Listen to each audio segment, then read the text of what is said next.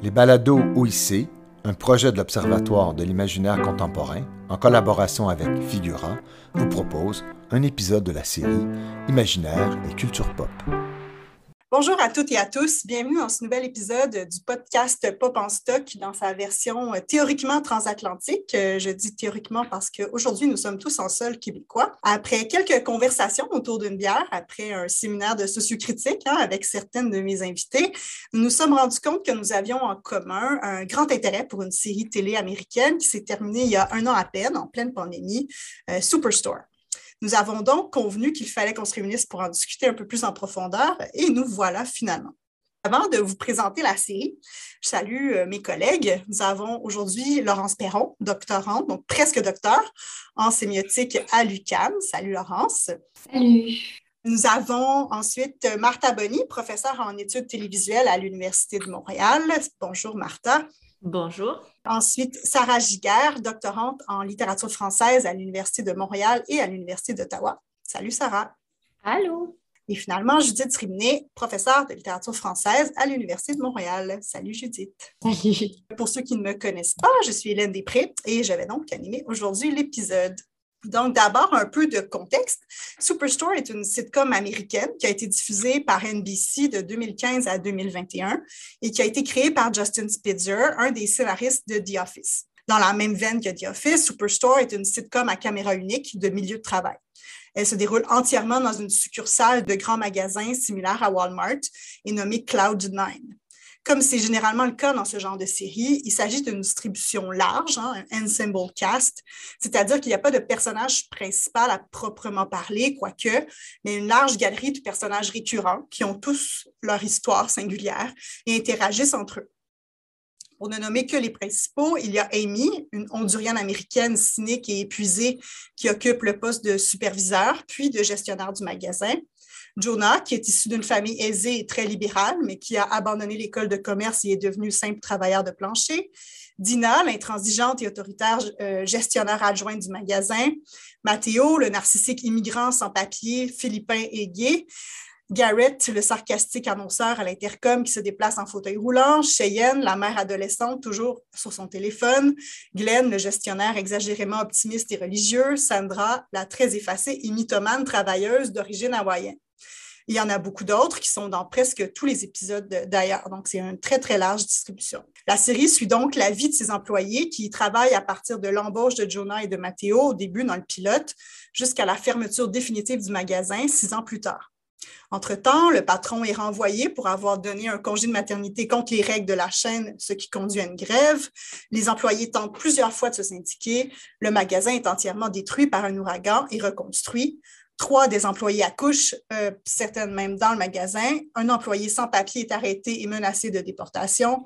Deux se marient. L'une devient patron et s'élève dans l'échelle sociale. La pandémie de COVID-19 frappe, etc., etc. Mais qu'est-ce qui distingue Superstore des autres sitcoms du genre? Pourquoi en parler aujourd'hui?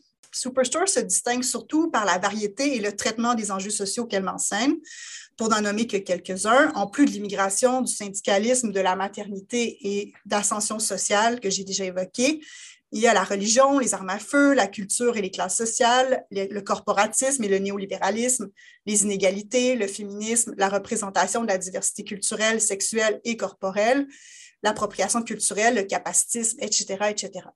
Mais jamais on a l'impression d'être devant une série pédagogique ou même militante d'une certaine façon pour plusieurs raisons. L'utilisation de l'humour, la non-partisanerie, le refus, donc la non-partisanerie politique, hein, on n'est jamais devant des républicains ou des démocrates, le refus de la rectitude politique et toujours la mise en perspective d'un problème avec tous ses enjeux et les dérives de ses défenseurs les moins nuancés. Par exemple, la question de la représentation, tout comme c'est le cas dans les véritables magasins grande surface américains, mais rarement à la télévision, soyons honnêtes, il y a une très grande variété de personnes, sans jamais faire de chaque personnage le représentant d'une identité, au contraire. Par exemple, lorsque la corporation tente de réduire Amy à son identité latina pour lui faire vendre de la salsa, elle résiste. Mais en plus, on découvre qu'elle ne parle pas vraiment espagnol. De même pour Garrett, en chaise roulante, qui fuit comme la peste le photographe corporatiste qui veut en faire l'handicapé de service à la une du magazine, mais finit par accepter de poser en compagnon de son patron, Glenn, en manque de reconnaissance de ses propres supérieurs. D'ailleurs, la singularité de la série n'a pas passé inaperçue. Elle a déjà été étudiée par plusieurs universitaires américains de différents champs. euh, notamment comme un exemple de série qui va à l'encontre d'une tendance généralisée des médias américains qui donne l'illusion d'une société sans classe sociale. La série est aussi souvent évoquée pour ses vertus éducatives, d'activisme social et de pédagogie de l'économie. Donc, je m'arrête là sur la présentation et je donne euh, la parole à mes collègues qui vont aborder différents aspects que l'on pourra discuter ensemble. D'abord, euh, Laurence, qui veut nous parler d'un parallèle que la série établit entre un trope, euh, la relation amoureuse toujours retardée, habituelle dans les, dans les séries, et une intrigue beaucoup moins courante à la télévision, c'est-à-dire les tentatives de syndicalisation. Oui, je te remercie, Hélène. Tu as super bien mis la table pour ce que je vais dire. Tu as mentionné plusieurs éléments diégétique de, de, la série que, que, je vais évoquer comme en, passant dans, dans ma petite réflexion, là, qui ne sera pas non plus très, très longue. Donc, comme euh, tu l'as dit, moi, j'aimerais ça aujourd'hui parler euh, de l'usage euh, du trope Will Day, Won't Day dans Superstore. Un Will Day, Won't Day, que je pourrais traduire librement par vont-ils ou vont-ils pas, c'est un trope télévisuel qui est assez fréquent dans, dans les sitcoms. Sur TV Trope, on peut lire que euh, Will Day ça se présente euh, quand deux personnages entre lesquels il y a souvent une évidente tension sexuelle irrésolue vont comme résister euh, à cette attraction-là pour une durée assez longue. Donc, leur désir, il est palpable pour l'audience, nous, puis aussi pour certains des personnages, voire tous, là, comme c'est le cas dans, dans Superstore, mais jamais assouvi ou assumé par elle et eux. Donc, des exemples connus de sitcoms populaires qui font usage de ce trope-là, c'est évidemment euh, les couples de Rachel et Ross dans Friends, de euh, Jeff et Britta dans euh, Community, Teddy Robin dans How I Met Your Mother, ou encore même Penny et Leonard dans Big Bang Theory. Donc, on voit en fait que c'est quelque chose qui est assez fréquent dans le, dans le paysage télévisuel contemporain. La plupart du temps, les séries qui fonctionnent sur ce trope-là sont construites de manière à ce que les spectateurs et les spectatrices souhaitent que la conclusion soit they will plutôt que they want. Hein. On, on root euh, pour le couple qui est proposé, puis on espère sa réunion définitive. Ça reste quand même un trope euh, qui est difficile à manier. Hein. Souvent, le problème, c'est euh, soit que d'un côté, la situation s'émousse, que les spectateurs et spectatrices s'en lassent, ou encore de l'autre, que les personnages finissent par effectivement entamer une relation amoureuse, mais ça fait se dissoudre la source principale de tension dramatique du show et donc il y a une perte d'intérêt. En m'instruisant sur ce trope hein, euh, en ligne, j'ai appris des termes assez euh, acrobatiques comme jumping the, shark, ce qui veut dire changer la trame narrative en cours de route, prendre le risque de perdre le public, ou euh, shipping bad debt, donc un dégonflement de l'intérêt après consommation de la relation pour décrire ces risques-là. Et j'en ai pas fini avec les termes euh, étranges, vous verrez bien. Et donc, c'est pour cette raison euh, qu'est-ce qui arrive le plus fréquemment? Pour conclure euh, un Will Day, One Day, c'est ce qu'on appelle le last minute hook-up. C'est-à-dire que la tension entre les deux personnages, elle se résout à la toute fin de la série, dans la finale souvent, ou alors qu'elle passe par ce qu'on appelle un break-up, make-up scenario, c'est-à-dire les personnages vont se réunir, se séparer pour une raison drastique et revenir ensemble à la toute dernière minute c'est une grosse introduction, mais celles et ceux qui ont vu Superstar savent très bien où je m'en vais avec ça, puisque la relation entre Amy et Jonah correspond exactement à cet, archétype euh, télévisuel. Hein, donc, le, almost kiss, le everyone can see it, le belligerent sexual tension, euh, mon préféré unrequited love switcheroo et le that didn't happen sont toutes des stratégies télévisuelles qui ressemblent à des moves de catcher et qui sont mises en place par les auteurs et les autrices de la série Superstore. Peut-être pour les besoins de la réflexion, je fais un petit recap. Amy et Jonah, au départ, vont partager, dès le premier épisode, une euh, tension euh, sexuelle inavouée ou un intérêt romantique depuis le début. Jonah, il va manifester son intérêt envers Amy dès le premier épisode, euh, mais celui-ci ne va pas être réciproqué. On apprend qu'elle est mariée. Ils vont donc développer une amitié qui est digne d'une cour d'école, à mon avis, euh, si ce n'est qu'elle est étendue au niveau sexuel. Tout le monde, comme j'ai dit, peut le voir ou l'admettre, excepté les deux concernés. Lors d'une finale demi-saison, Amy va questionner son mariage, euh, exprimer aussi de la jalousie lorsqu'elle va apprendre l'intérêt amoureux de Jonah pour quelqu'un d'autre, hein, pour Kelly. Donc, on a le switcheroo. Euh, dans la finale de la saison 2, les deux personnages vont s'embrasser, qui est donc encore un sous-trope, c'est-à-dire le now or never kiss, hein, où les personnages pensent qu'ils vont mourir, qu'ils n'ont plus rien à perdre et vont euh, donc consommer leur, amour. Ils vont décider d'oublier ce baiser échangé pendant la tornade, mais ils vont rester condamnés à être intéressés l'un par l'autre, spécifiquement lorsque la contrepartie est émotionnellement indisponible. Hein. donc, il y aura vraiment un jeu d'aller-retour comme ça tout au long des saisons. Pendant la troisième saison, le sujet va revenir sur la table quand Amy va admettre avoir eu un crush sur Jonah. Et dans le treizième épisode de cette saison, ils vont avoir une relation sexuelle torride dans la salle des photocopieuses. Je termine donc en disant que dans la quatrième saison, ils vont se dater en cachette pour euh, éviter de compromettre les débuts de leur relation auprès des autres. Et enfin, au début de la sixième et dernière saison, euh, les deux personnages se séparent en raison de problèmes qui sont jugés irrésolubles de la part, c'est-à-dire le départ d'Amy, et se rabibocher à la toute fin de la saison, à la toute fin, enfin, la finale, donc pour la finale de la série. C'est un bref panorama par lequel, en fait, je veux bien faire voir qu'on peut dire sans conteste que Superstore colle de très près au schéma romantique euh, répandu du Will Day One Day, qu'elle n'a rien, à mon avis, non plus de révolutionnaire de ce côté-là. Mais personnellement, j'ai trouvé la, dynamique d'Amy et de Jonah assez lassante et j'ai des amis qui ont même été échaudés par l'épisode pilote en raison de, cette dynamique qu'on sentait euh, venir euh, gros comme une maison. Et donc, ils s'en sont arrêtés à cet épisode. J'ajoute aussi que je me suis concentrée sur Amy et Jonah pour pas euh, m'étaler, mais que c'est quelque chose qu'on voit apparaître aussi entre Garrett et Dina, peut-être moins tôt dans la série, hein, c'est quelque chose d'un peu plus inattendu, mais bon, la dynamique va se déployer par le biais de d'autres personnages également. Et là, comme Hélène l'a laissé entendre, la raison pour laquelle moi j'en parle aujourd'hui, c'est qu'en dehors de cet usage, euh, usage assez classique du trope, euh, un intérêt pour moi de la série Superstore, c'est le fait que sa convocation du Will Day One Day, elle s'applique pas juste à l'intrigue romantique, mais elle s'étend aussi à l'intrigue syndicale. De la fin de la première saison, euh, après que Cheyenne accouche et que son congé ne soit pas payé, on assiste à un walk-out des employés et c'est une des premières fois lors de laquelle, en fait, la question des droits des travailleurs et des travailleuses est abordée de front. En tout cas, c'est la première apparition explicite de cette question parce qu'elle va revenir à quelques reprises dans la série, parfois de manière cosmétique, euh, souvent omniprésente en filigrane et parfois comme un enjeu euh, narratif important comme ce sera le cas dans l'espèce de méta-arche, euh, enfin d'arche euh, majeure, qui concerne euh, la volonté des employés de Cloud9 de, d'entrer en négociation avec le patronat pour se syndiquer, de se syndiquer. Et si je m'abuse, c'est comme dans la saison 5 que ça se produit. Donc, c'est une espèce de fil rouge de la série. Et comme pour la relation amoureuse, les spectateurs et les spectatrices, en tout cas moi, euh, peuvent tout au long des six saisons s'interroger sur la réalisation de ces objectifs syndicaux que la production nous fait miroiter, mais qui restent toujours comme un horizon incertain en termes d'obtention. L'issue de ce Will Day, One Day syndical est beaucoup moins certaine. On s'attend tout de même un peu à ce qu'Amy et Jonah euh, terminent la série ensemble, puisqu'on nous a habitués à ce modèle narratif. Mais du côté euh, du syndicalisme, euh, le terrain est assez vierge dans le panorama télévisuel. Et donc, même si la dynamique est maintenue, les enjeux sont déplacés.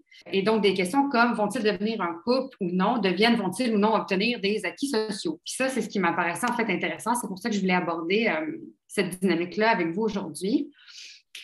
c'est intéressant surtout parce que le résultat de cette lutte, donc, n'est pas du tout similaire à celui de l'intrigue amoureuse les démarches des travailleurs ne vont pas aboutir euh, ou aboutiront à des gains très mineurs. Dans la première saison, les employés ne font que récupérer leur emploi, donc ils en reviennent au statu quo. Euh, et s'ils obtiennent gain de cause euh, auprès de Cloud9 lorsqu'ils se syndiquent dans la cinquième saison, c'est vraiment uniquement parce que la compagnie a été rachetée et donc que le patronat s'en lave les mains. Donc, les négociations aboutissent à aucune mise en application réelle et la lutte est abandonnée par les travailleurs, travailleuses, notamment en raison de la pandémie de COVID-19. D'ailleurs, euh, dans mes petites recherches, je suis tombée sur une entrevue de Ben Feldman qui incarne Jonah et qui répond à une question sur le sujet. J'ai trouvé sa réponse assez intéressante. Donc, on pardonnera mon anglais, mais lorsque Vanity Fair lui demande Did the show ever consider making the union drive successful, or was it more important to tell the depressing truth than present a happy ending? Feldman répond Aside from the central romance, we don't really traffic in happy endings.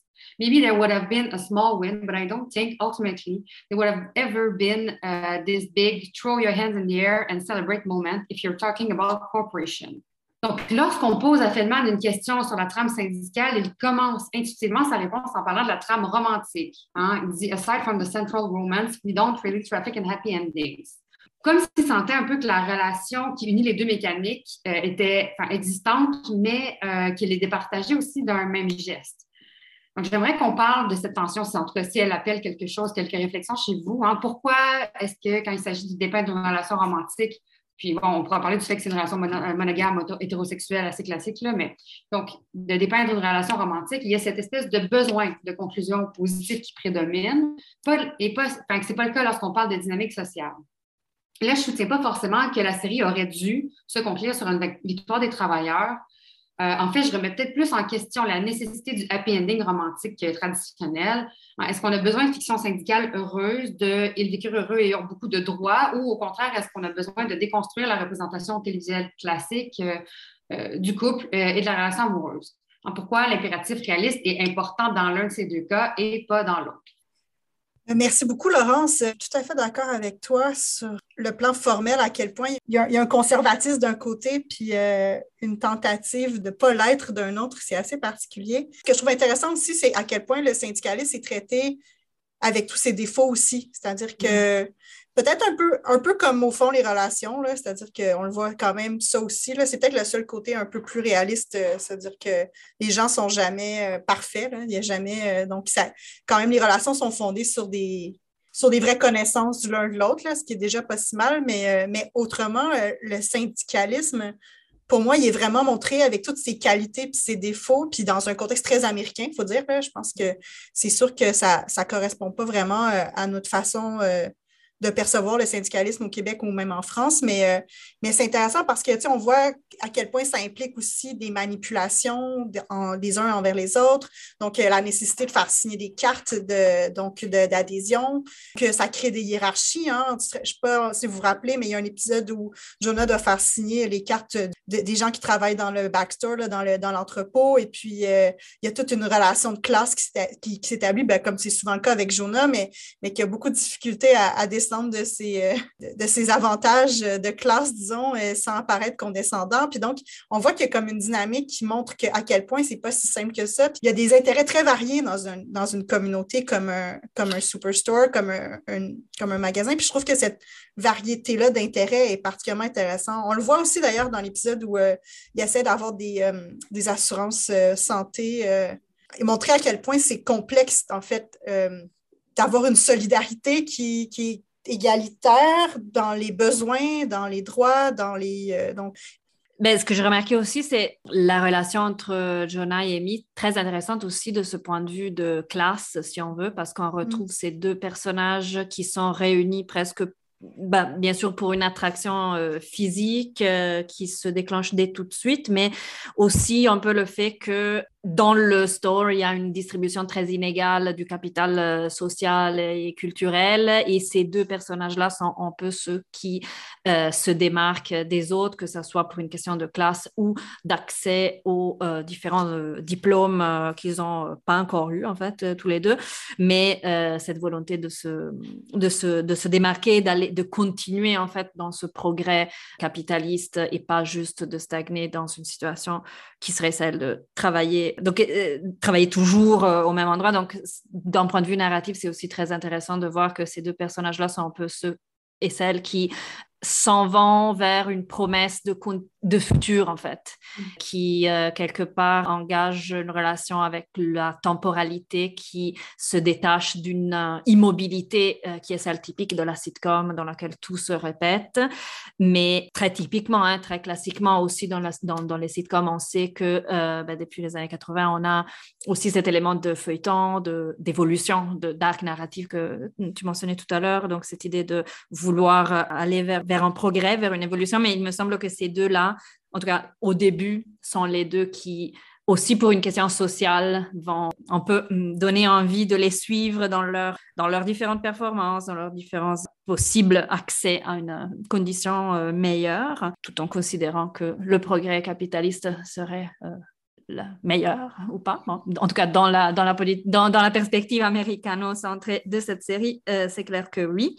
Donc, dans ce sens, Effectivement, c'est une série qui reste assez conservatrice. Hein, comme euh, Hélène, tu le disais tout à l'heure, euh, il y a clairement cette tendance de pas trop changer l'ordre. J'aimais bien ce que Laurence disait dans le sens où est-ce que ça nous, qu'est-ce que ça nous prend pour qu'une série soit innovante, s'il y a tous ces enjeux d'un point de vue politique syndical euh, qui sont représentés, est-ce que ça veut dire que la série a une tendance innovante et radicale ben, Je dirais pas trop là, mais aucune série non plus, hein, si, on parle des séries américaines mainstream.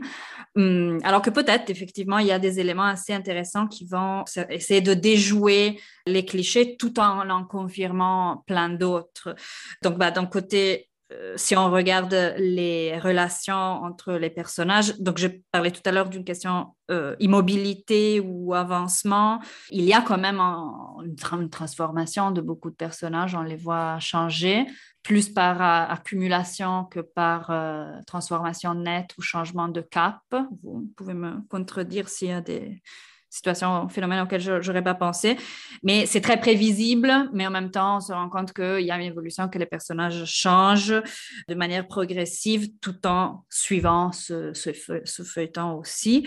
Je trouve aussi très intéressant côté Amy et Jonas ce jeu de joute, parfois séduction, où on négocie vraiment beaucoup tous ces aspects d'attraction physique, mais aussi un peu le fait que le personnage d'Amy se dégage par son expertise, par son goût, par la volonté de grimper les, échelons, alors que Jonah euh, reste quand même un peu toujours, par rapport à elle en tout cas, un personnage un peu euh, bah, presque écrasé par la personnalité d'Amy. Mais Amy évolue, on l'a compris, de manière très normative. Donc, euh, elle fait le chemin attendu d'une femme qui se déclare féministe, donc super, pédagogique, hein, comme tu le disais tout à l'heure. Effectivement, elle a même un rôle par rapport à Cheyenne de lui offrir un modèle meilleur, un modèle positif de la maternité. Elle aussi a eu un enfant très jeune, comme Cheyenne, donc elle veut montrer à, Cheyenne que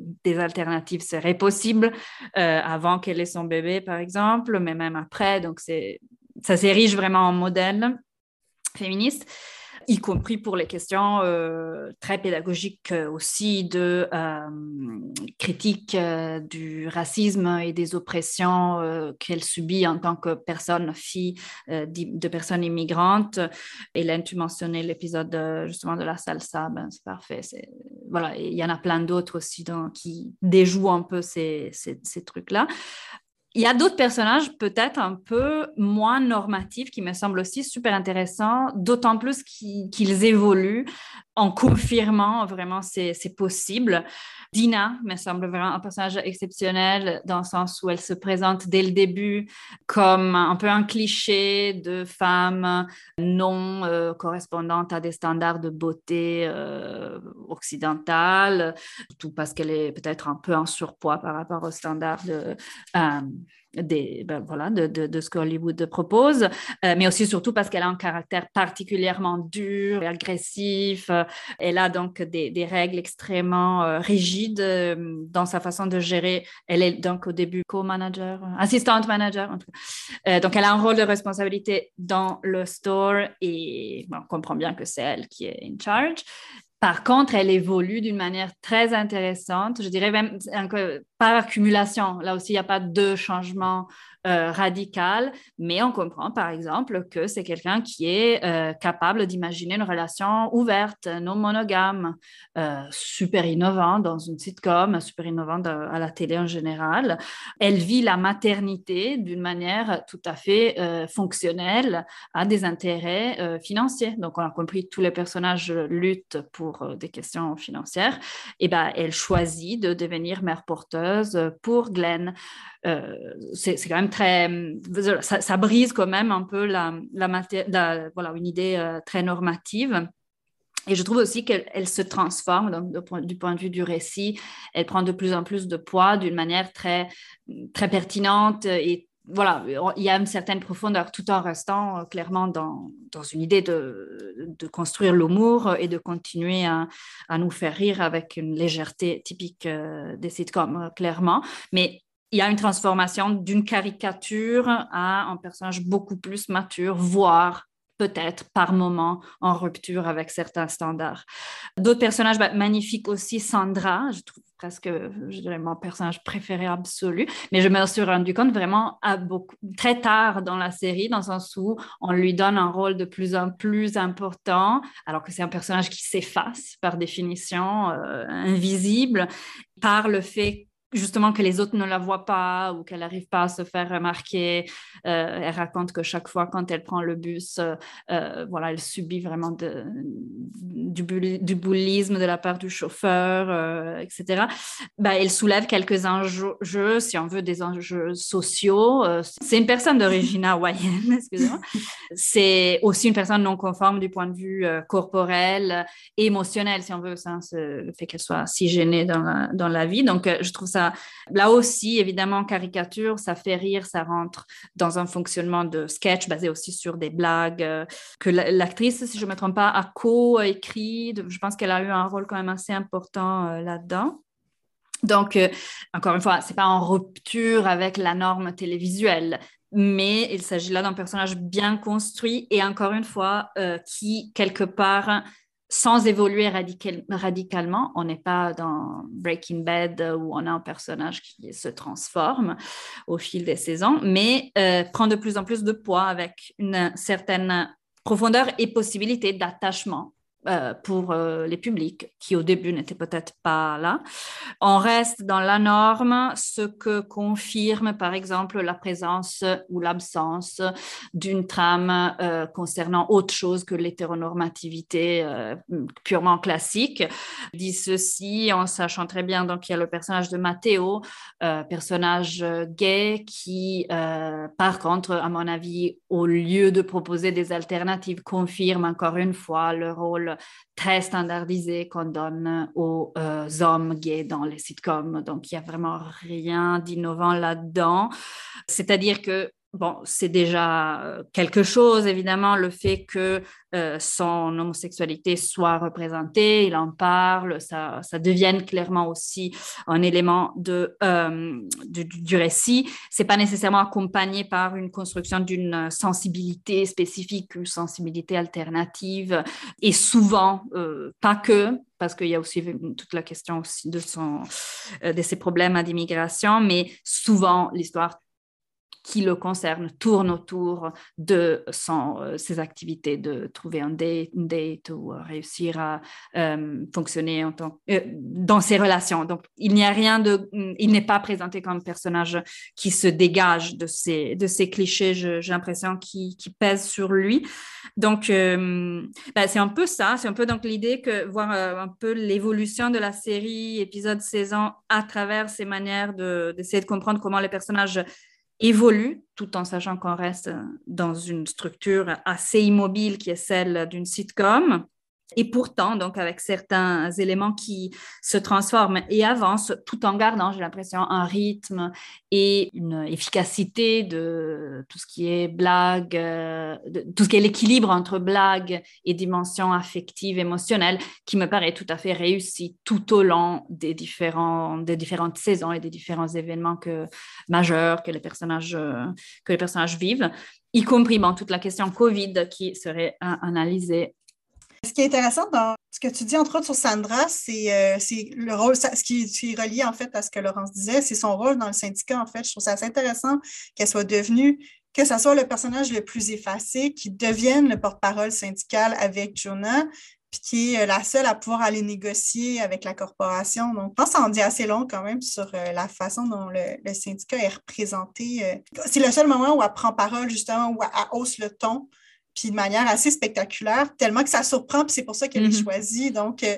le fait qu'elle se distingue euh, aussi, euh, aussi clairement montre parfaitement son évolution dans la série, je pense. par rapport à Mathéo, je suis d'accord avec toi. Je pense que globalement, il est assez cliché. La seule chose que j'ai trouvé intéressante dans sa trame narrative, en lien avec son homosexualité, parce que je pense que sa trame narrative, euh, comme Dreamers, est plus intéressante de manière générale. Mais en lien avec son homosexualité, c'est sa relation avec Jeff quand même, que j'ai trouvé quand même assez originale, qu'on voit pas tellement des euh, réflexions sur les questions de hiérarchie, euh, de capital symbolique, tout ça. Donc, j'ai trouvé quand même que de ce côté-là, c'était pas mal, mais bon, après, on s'entend que c'est pas une relation très spectaculaire. Mais en fait, c'est dans sa non-spectacularité qu'elle est peut-être intéressante aussi, dans sa banalité presque que absolu. Donc, euh, je pense que de ce côté-là, c'était pas inintéressant quand même. Oui, oui, tout à fait. Euh, il y a deux derniers trucs que je voulais dire qui revenaient en fait à ce que Laurence disait euh, avant toi. C'est en vous, en vous écoutant tous les deux, je me demande si le, le Will Day syndical, en fait, le, happy end syndical ne se trouverait pas dans le, commerce de Glenn, en fait. Qu'est-ce que tu en penses, Laurence? Parce qu'à la fin, on se rend compte que, en fait, la solidarité n'est juste pas possible dans ce genre de, modèle capitaliste-là, qui est que la solidarité est juste possible dans un retour à une autre forme commerciale. Autrement dit, que c'est le, modèle lui-même qui est aliénant, qui est impossible d'aboutir à un syndicalisme parce que parce que ce n'est pas une relation, j'allais dire amoureuse. C'est-à-dire que de penser que le syndicalisme pourrait être similaire à une relation amoureuse voudrait dire qu'il y aurait une relation potentiellement d'égal à égal entre les syndiqués puis la corporation. Puis c'est clairement montré comme impossible. Donc, forcément, ça ne peut pas aboutir. Ça aboutit dans l'échec du modèle, puis dans le retour à un modèle antérieur où il y a une possibilité d'une certaine égalité entre, entre les patrons puis les employés. Euh. C'est super intéressant comment tu le poses parce que parce qu'en fait, moi, je ne voyais pas du tout le Will Day One Day comme étant un flirt entre le patronat et, euh, et la force de travail. Je le voyais plus comme un flirt entre un désir euh, inabouti des travailleurs pour leurs droits, hmm. pour leurs acquis sociaux et pas, donc pour moi, la, juste séduction, ou façon, on fait le parallèle, si tu as vraiment plus de ce côté-là. Hmm. C'est vrai que oui, à la fin, là, il y a Glenn qui, euh, qui réouvre ses Sturgis and Sons, je crois. Ou Son, je ne sais plus, mais en tout cas, son entreprise familiale. Effectivement, c'est sûr que c'est un modèle euh, entrepreneurial qui est beaucoup plus dans la collaboration puis dans le care que, euh, que, que le superstore. Mais je sais pas. Puis Glenn, tout au long de la série, c'est ben, comme c'est vraiment lui le, porteur du discours entrepreneurial, là, qui l'a comme il l'a ingéré, il l'a intégré, digéré complètement. Puis on voit aussi qu'à certains moments, il y a des petites fissures. Ça, ça craque. Mais euh, mais on dirait que j'aurais comme une réticence à dire que c'est un, que c'est un rêve solidaire. Euh, à partir du moment où il y a des patrons, tu sais. Non, non, je suis d'accord, je n'irais pas jusque-là. C'est comme, comme, de dire, regardez, le libéralisme, ça fonctionne. Des fois, ça donne lieu à des belles petites entreprises familiales. Tandis que finalement, tu sais, je sais pas, je sais, ouais, ben, mais... Je pense pas que je le lirais comme ça, mais je pense que c'est le message de la série. Oui, oui, je pense que tu as raison de dire que ce que, ce que la série essaie de nous dire, c'est euh, ben, il y a des formes de vie vivables sous le capitalisme voyé. Mais bon, est-ce qu'on est obligé d'être. Enfin, moi, je Oui, on n'a pas adhéré pour autant. Là, mais... effectivement, je pense que tu as raison de dire que. Mais tu as raison, je pense que peut-être qu'effectivement, la série pense, enfin, propose un happy ending euh, professionnel. Mais pour moi, il y a quand même un, échec là, de, en termes de justice sociale puis de lutte pour les droits des travailleurs, euh, mais effectivement, peut-être qu'il y a, peut-être que moi, je n'ai pas perçu un happy end ou là où la série a essayé de m'en donner un. Après, c'est un happy end pour trois personnes, là, on s'entend? Tous les autres sont au chômage. Là. ben, si je ne me trompe pas, il y a comme Jonah qui, qui est devenu comme un politicien, Amy elle travaille dans une nouvelle entreprise, Dina travaille pour l'équivalent de Amazon, dans le fond, euh, le, le, le, warehouse qui est devenu euh, le, Cloud9. Donc, il y a quand même il y a cette idée-là, en fait, de, que finalement, est-ce que c'est si mal que ça d'écraser ces vies-là? Parce qu'au final, elles ont trouvé, ces personnes-là, elles ont trouvé à s'épanouir dans, le licenciement. C'est quand même. Mais seulement sur l'échec. Ben, ouais, sur, le, sur licenciement, mais surtout sur l'échec quand même du modèle. C'est quand même. C'est sur les ruines quand même du superstore qui peuvent euh, s'émanciper. Je pense qu'il y a quand même. Mais il y a quelque chose de très ambivalent dans ce message-là, je suis d'accord avec toi. Ce que tu dis, Hélène, en fait, c'est intéressant. D'abord sur la relation euh, entre la dynamique amoureuse et la dynamique euh, de travail, qui est en effet très intéressante. C'est comme si euh, y a quelque chose d'exploratoire dans la dynamique syndicale et du travail parce que, personnellement, c'est ce que j'ai préféré dans la série, c'est que c'est une série qui parle du travail, ce qui est en fait très rare. c'est-à-dire, et là, il y avait un espace exploratoire qui n'est pas tellement, c'est vrai, possible pour la dynamique amoureuse qu'on connaît, qui a été euh, surexploité dans les sitcoms, dans les séries, etc. c'est vrai que le, enfin, j'avais pas fait le lien, mais c'est vrai que le, rapport entre les deux en fait est très frappant. Mais ce que tu dis, euh, et, sur la relation amoureuse, la Amy Jonah, euh, ce qui est intéressant aussi, c'est qu'il y a beaucoup, beaucoup de commentaires méta jusqu'à la fin, c'est-à-dire une fois qu'ils ont été ensemble, qu'ils ont, qu'il y a eu toute l'histoire et qu'ils sont restés ensemble et que c'est une relation qui se passe bien, etc. Il y a encore des personnages qui viennent les voir et leur, bah, dans, des moments où ils se disputent et qui leur disent mais mettez-vous ensemble qu'on en finisse. et donc, y a, c'est-à-dire que la série, elle commande son propre, sa propre utilisation d'un trope qui n'en finit pas de finir. Mais sur la relation syndicale, c'est intéressant ce que tu dis, Hélène, parce que au fond, ce, qu'a l'air de suggérer la fin de la, série, c'est que dans un système euh, qui est clairement euh, oppressant du début à la fin, enfin qui euh, pour, tous les personnages, il n'y a pas vraiment de façon de s'en sortir. Même pour Amy là qui va gravir petit à petit les échelons, en fait, elle est dans une position impossible, visiblement très lourde, très pesant, etc. Et en fait, la seule chose qui fonctionne à la fin, c'est des solidarités à petite échelle. C'est-à-dire qu'en effet, le syndicat, c'est la, seule chose qui peut les protéger euh, vis-à-vis du patronat, mais ce qui arrive et ce qui se... Enfin, ce qui est tragique toute la série, pendant toute la série, c'est qu'en fait, euh, ils s'en sortent pas. C'est-à-dire que ça aussi, ça revient. Enfin, c'est-à-dire le fait que le patronat va toujours trouver un moyen de court-circuiter le, bien-être ou les acquis euh, des, salariés, etc. et les seules solutions, en fait, c'est en effet ce que tu dis, Hélène, c'est des solidarités, des petites solidarités, c'est-à-dire le magasin de Glen, où là, ils vont être trois et là, on peut s'entraider, survivre, etc. Ce qui est intéressant, je pense, c'est qu'en fait, les limites du syndicalisme dans des grandes compagnies comme ça, ou en général, euh, sont les mêmes que la série elle-même. C'est-à-dire que, en fait, la série aussi, elle est soumise à, euh, bah, des objectifs, euh, j'imagine qu'il faut faire. Euh, enfin, ce, que, ce que tu disais, Laurence, là, sur si on épuise en fait l'espèce de dynamique là, ou de tension amoureuse au troisième épisode, eh ben, on n'a plus de public. en fait, la série, elle est soumise à des mêmes impératifs, enfin, aux mêmes impératifs capitalistes, aux mêmes impératifs libéraux que Superstore. Et d'une certaine manière, en fait, la fin de la saison, Enfin, moi, je trouvais ça assez beau parce qu'en fait, la saison, elle se termine au même moment que le, bah, que le combat des travailleurs. Quoi. Enfin, c'est-à-dire, euh, si on continue, on continue dans le système. Sinon, on essaie de créer des petits espaces à côté ou alors on arrête. Parce que là, on peut plus. Euh, et de ce point de vue-là, je pense qu'il y avait quand même. Alors, c'est vrai que c'est une série qui a ses limites. Je pense qu'elle a des limites, en fait, euh, qui sont liées au modèle, au modèle dans lequel elle, évolue, là, et qui est exactement, en fait, le modèle de ses employés, c'est-à-dire qu'ils vont essayer de se sortir là d'un système contre lequel en fait euh, ils peuvent rien. Ça, je, suis assez reconnaissante à la série de ne pas avoir fait comme si on allait pouvoir s'en sortir.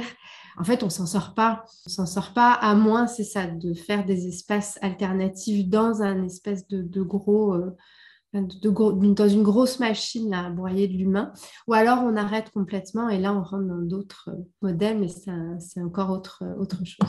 Je me demande si c'est le, magasin de Glen à la fin, je me demande si c'est vraiment un espace alternatif dans la mesure où ça reproduit quand même à certaines mesures les idéaux américains du paternalisme, de la famille, de... en tout cas, ça, reproduit quand même un certain idéal. Je suis d'accord que c'est une forme d'espace alternatif au capitalisme sauvage, mais il y a quand même un truc de reproduction d'idéaux. Euh... Oui, c'est n'est pas, pas, pas un autre modèle social et économique, c'est-à-dire que dans, un, dans, enfin, dans cet espace-là où, en fait, euh, à moins, c'est ça, de faire vraiment complètement autre chose, euh, en fait, ça crée un espèce de petit... Euh, c'est-à-dire qu'il y a une taille humaine, en fait, mm-hmm. dans, dans, le petit magasin de Glen qui fait que, bah, contrairement aux employés de, euh, de Cloud9, il y a une possibilité d'échange, il y a une possibilité, on imagine, de dialogue, il y a une possibilité participative, il y a une possibilité. Après, on ne sait pas du tout ce qui va se passer et peut-être que, Glenn, c'est aussi un personnage qui a assez, qui a aussi des, des, aspects très problématiques par ailleurs, mais mais c'est ça, c'est pas révolutionnaire. Enfin, je, ne pense pas que ce soit ça. Le, euh, le but, là? Non, non. Oui, c'est ça. Mais, mais c'est juste pour. Parce que le, je, enfin, je pense que le point d'Hélène est intéressant aussi, là, en réponse à ce que tu disais, Laurence. Enfin, la fin de la série, au fond, comme une espèce de façon de. De, de, de penser quelque chose de possible. C'est-à-dire, euh, à moins de créer une commune euh, qui échappe vraiment à des systèmes d'échange néolibéraux, néolibéraux, etc., euh, bah, toutes ici, on est prise dans des situations de travail, dans des situations hiérarchiques, on a des employeurs, on est plus, enfin, on est syndiqué, c'est compliqué, etc. Et donc, dans cet espace-là, qui est extrêmement contraignant, il y, a, possiblement des, toutes petites cellules qui ne sont pas parfaites et qui ne changent pas le système, mais qui permettent des espèces de petites respirations. Là, il y avait quelque chose aussi comme ça à la fin. Moi, je l'ai vu aussi comme non pas quelque chose de révolutionnaire, au contraire, comme un retour à avant la catastrophe. C'est-à-dire, non pas à on propose un nouveau système complètement beaucoup mieux, mais on revient au système qui était là avant que ça dérape complètement. Et puis, on essaie de repartir de là pour voir si on ne pourrait pas évoluer à partir de là. parce que tu as l'impression vraiment que l'idée des superstores, puis je pense qu'aux États-Unis, ça va être ça, c'est-à-dire que c'est une, une, parenthèse, en fait, dans la, dans le, la structure euh, capitaliste. C'est une parenthèse qui a été déshumanisante. C'est, ça l'était déjà. C'est sûr que les relations de travail dans un système capitaliste vont toujours être déshumanisantes. Mais là, ça avait atteint un niveau où les patrons ne sont même pas là. Les patrons sont. Puis je pense que ça, le Superstore le montre très bien. Les patrons qui sont dans le magasin, ce n'est pas eux l'ennemi. Eux, ils, sont même, ils font même partie euh, à part peut-être Dina, qui, qui, qui, représentante la corporation de manière assez spectaculaire. Mais pour les autres, Glenn ou, euh, ou Amy sont jamais montrés comme étant faisant partie du patronat puisqu'ils sont eux-mêmes victimes, en fait, de, cette structure-là. Puis c'est pour ça que quand les, les, employés se syndicalisent, ils ont à aller négocier avec la, la maison mère et non avec leurs employeurs directs. Et donc, ça n'a plus de sens vraiment un syndicalisme où le syndicat représente les employés d'un seul magasin, et donc des gens qui se connaissent, qui travaillent ensemble, qui connaissent les intérêts les uns des autres, contre une corporation qui, elle, au contraire, dirige des centaines de magasins, les connaît pas du tout et a aucun intérêt à, prendre en compte leur, justement leurs demandes ou leurs intérêts. Donc, j'ai l'impression que le retour à, pour moi, le retour au, au magasin familial avec tout ce qu'il y a de problématique, parce que je suis complètement d'accord avec vous, il y a plein de choses problématiques là-dedans. Ce n'est pas une avancée, mais c'est revenir avant, avant une catastrophe pour reprendre de là. Quoi. Donc, non pas comme un objectif, mais comme la fin d'une parenthèse. Euh, oui, juste pour confirmer ce que tu dis aussi, mon ressenti est le même, dans le sens où la série, comme les personnages, a la capacité de se réinventer. Donc, en gros, c'est ça qu'on apprend au fur et à mesure et euh, avec euh, la fin. C'est-à-dire que non seulement c'est ça, on revient à la situation initiale, on est toujours capable de rebondir à partir d'un échec. Donc, il n'y a pas... L'échec n'est jamais définitif il y a toujours une possibilité, une possibilité qui confirme euh, quelque part le succès ou la réussite, que ce soit la réussite narrative, parce que le couple va se reformer alors qu'on avait cru que, qu'il s'agissait d'un échec. Voilà. Et où on trouve des solutions différentes, mais qui confirment un statu quo finalement. Juste, ça prend des formes différentes, ce qui est un peu la, recette du, du capitalisme, euh, je pense on va peut-être essayer d'aborder une, autre chose que la série fait de manière très originale c'est les scénettes où on voit, en fait, on voit les, les j'allais dire les patients, mais non, les, les clients, ce qui est quand même pas mal, pas mal comme, euh, comme lapsus. Donc, euh, c'est une série qui représente les clients d'une manière assez singulière, puis euh, Sarah va, nous en parler un peu dans le lien à la surveillance aussi, puis à, ce rapport qu'on a avec les clients, les, ceux qui, qui passent à travers le magasin en arrière-plan toujours je vais parler des comme l'espèce de plan en coupe des clients euh, au Cloud9, donc comme un peu des moments euh, interstitiels. Euh, puis, dans le fond, avec le. Ce que je dis, ce que je pense, c'est qu'avec le dispositif de la caméra un peu impersonnelle qui enregistre les comportements qu'on peut qualifier d'insolites dans les magasins de grande distribution, la série met un peu en place un effet de cringiness un effet cringe. Puis dans le fond, le, fait que les clients, justement, savent pas qu'ils sont vus ou qu'ils savent pas qu'ils sont surveillés ou s'en rendent pas compte qu'ils sont surveillés, ça participe à la, à la création de cet effet-là. Donc, bon, le, cringe, de la manière que je, que je qualifierais ça, c'est... Euh, ben, en fait, les moments qui nous font cringe en tant que spectateurs, c'est les moments où on est comme un peu arraché à notre propre perspective et qu'on se voit soudainement du point de vue de quelqu'un d'autre. Euh, un peu. Puis c'est un peu ça qui font les caméras, euh, les caméras de surveillance, puis ces petits moments insolites-là. Puis dans le fond, ben, en fait, ça, donne lieu à une espèce de conflit entre notre propre perception de nous, puis la perception potentiel de nous par les autres. C'est un peu ça qui se passe quand on regarde ces gens-là, c'est qu'on, ces clients-là, c'est qu'on se reconnaît un peu. Puis il y a aussi, des espèces de compilations sur YouTube de, de tous les moments de clients faisant des, des, trucs un peu insolites. Puis ce que je trouve intéressant quand on lit les commentaires euh, sur YouTube, c'est qu'il y a comme, il y a vraiment juste, il y a deux branches de commentaires. Il y a les commentaires de gens qui rient d'eux-mêmes en disant Ouais, moi, j'ai été ce client-là à tel moment, oh mon Dieu, j'ai honte, blabla. Puis d'autres commentaires de gens qui critiquent justement les actions des clients en disant Mon Dieu, euh, c'est tellement cringe ce que ce client le fait, ah, euh, regardez tel client, etc. Puis en fait, c'est ce qui participe au dispositif que la série crée, un peu à mon avis. Euh, donc, deux types de, de cringe, de cringiness. Donc, le cringe compatissant, par lequel il y a lieu une forme d'identification émotionnelle. Donc, on se reconnaît dans les actions des clients. Il y a une forme de lien qui est créé à partir d'une humanité partagée avec ces clients-là.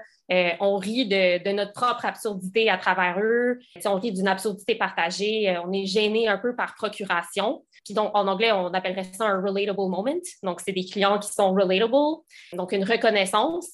Puis en fait, à travers ça, on reconnaît un peu notre propre mépris ou notre propre mécanisme de déshumanisation des personnes qui travaillent justement dans ces magasins-là. Puis ensuite, on reconnaît aussi, par exemple, que le magasin de grande distribution, c'est un lieu de création de liens sociaux.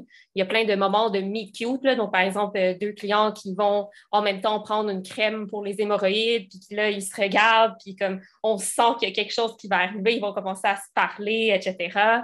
Euh, il y a des moments où on voit les, les, personnes âgées qui dansent ensemble ou des personnes âgées euh, assises sur un, un, sofa qui regardent, qui regardent les télés dans, le magasin etc. Puis en même temps, on voit aussi le magasin de grande distribution qui devient un lieu de remplacement d'institutions sociales, de, soutien. Donc, par exemple, il y, a, plein de scènes qui font ressembler le magasin à une garderie. Des enfants un peu chaotiques, pas pris en charge, qui font des trucs un peu, un peu bizarres partout dans le magasin.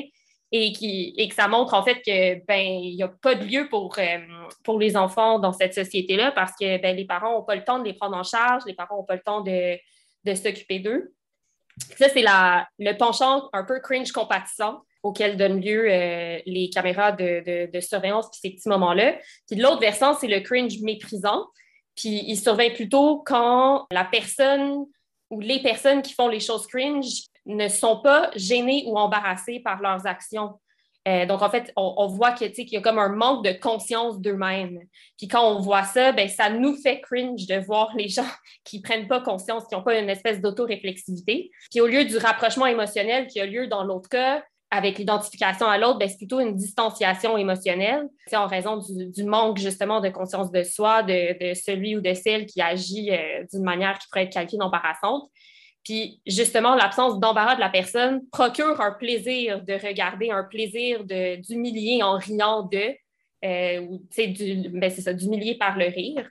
Puis, ben, en fait, le, sentiment, il y a aussi comme ce sentiment que la personne mérite quasiment l'humiliation parce qu'elle ne s'en rend pas compte euh, ou parce qu'elle ne se rend pas compte de, son action un peu euh, un peu bizarre. Puis dans ce cas-là, j'ai l'impression que la série crée un peu un dispositif éducatif ou une forme de mise en garde qui passe par l'humiliation publique, un peu du genre euh, attention, si vous agissez comme ça, euh, il se pourrait très fortement qu'on se moque de vous. Il se pourrait que vos actions se retrouvent dans une petite série comique américaine où on reproduit euh, ce que vous faites sur des caméras et on, rit un peu de vos gaffes. Que je trouve ça super intéressant, moi, c'est comme un de mes dispositifs préférés de la série, cette espèce de. Moi, je le voyais presque comme, la presque comme pas la mission, mais comme l'angle anthropologique ou presque ethnographique de la série, là, qui montre des postures, des us un peu, un peu farfelus. Mais en fait, en t'écoutant parler, je me disais, je trouve ça vraiment vrai qu'il euh, y a un côté euh, où on relate aux gens qui sont à l'écran, mais pour avoir fait comme, pour avoir travaillé dans le retail de mes 15 à 23 ans, moi, je relatais surtout aux gens qui passent derrière ramasser ces choses-là, euh, qui ne comprennent pas pourquoi il y a une tomate dans la section des couches. Puis, c'est, nous, ce qu'on voit quand on travaille dans le retail, c'est comme le, c'est le résultat de ces actions étranges-là. Mm-hmm. Euh, les traces de ce passage-là. Puis là, j'avais l'impression qu'on pouvait, les, on pouvait voir à l'écran, en fait, euh, les, gens en train de, commettre et de se commettre là, à l'écran.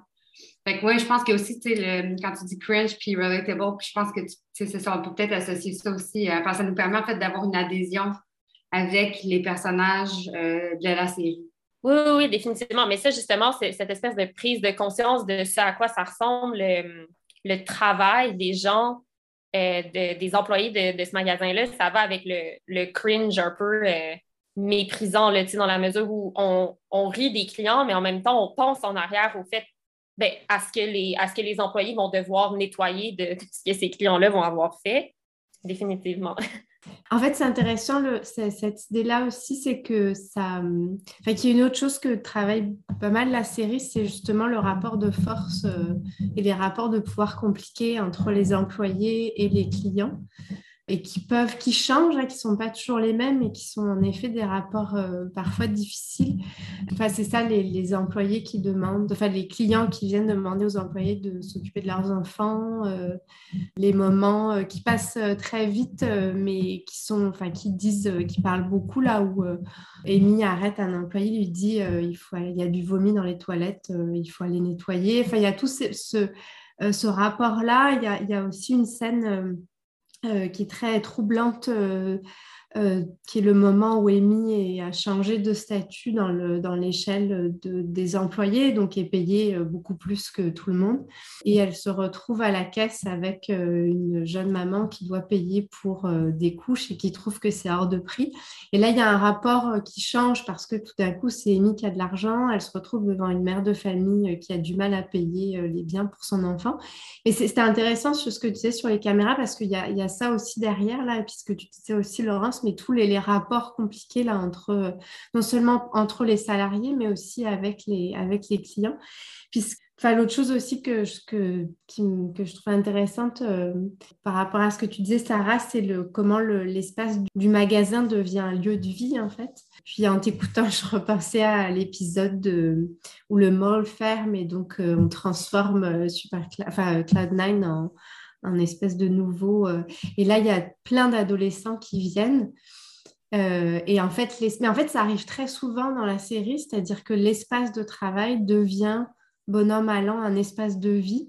Alors pour ces ados qui, euh, en effet, ont nulle part où aller, en fait, et qui n'ont pas d'argent à dépenser, mais il y a aussi des moments où euh, Dina va dormir euh, sur place, va investir le canapé, on la retrouve en pyjama, ils vont jouer sur les écrans, et puis il y a plusieurs, saisons où il y a une nuit, enfin, le topos de la nuit au magasin, là, où ils vont tous dormir là et où là aussi, il y a une espèce de transformation de l'espace de travail là, qui est réinvesti.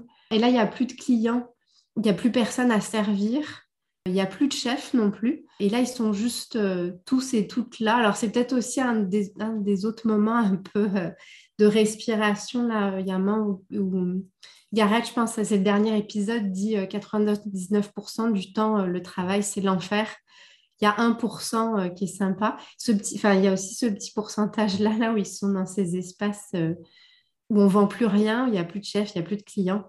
Euh, ils sont juste entre eux. Et là aussi, c'est une espèce de caméra volée parce que nous, on n'est pas censé être là non plus, en fait.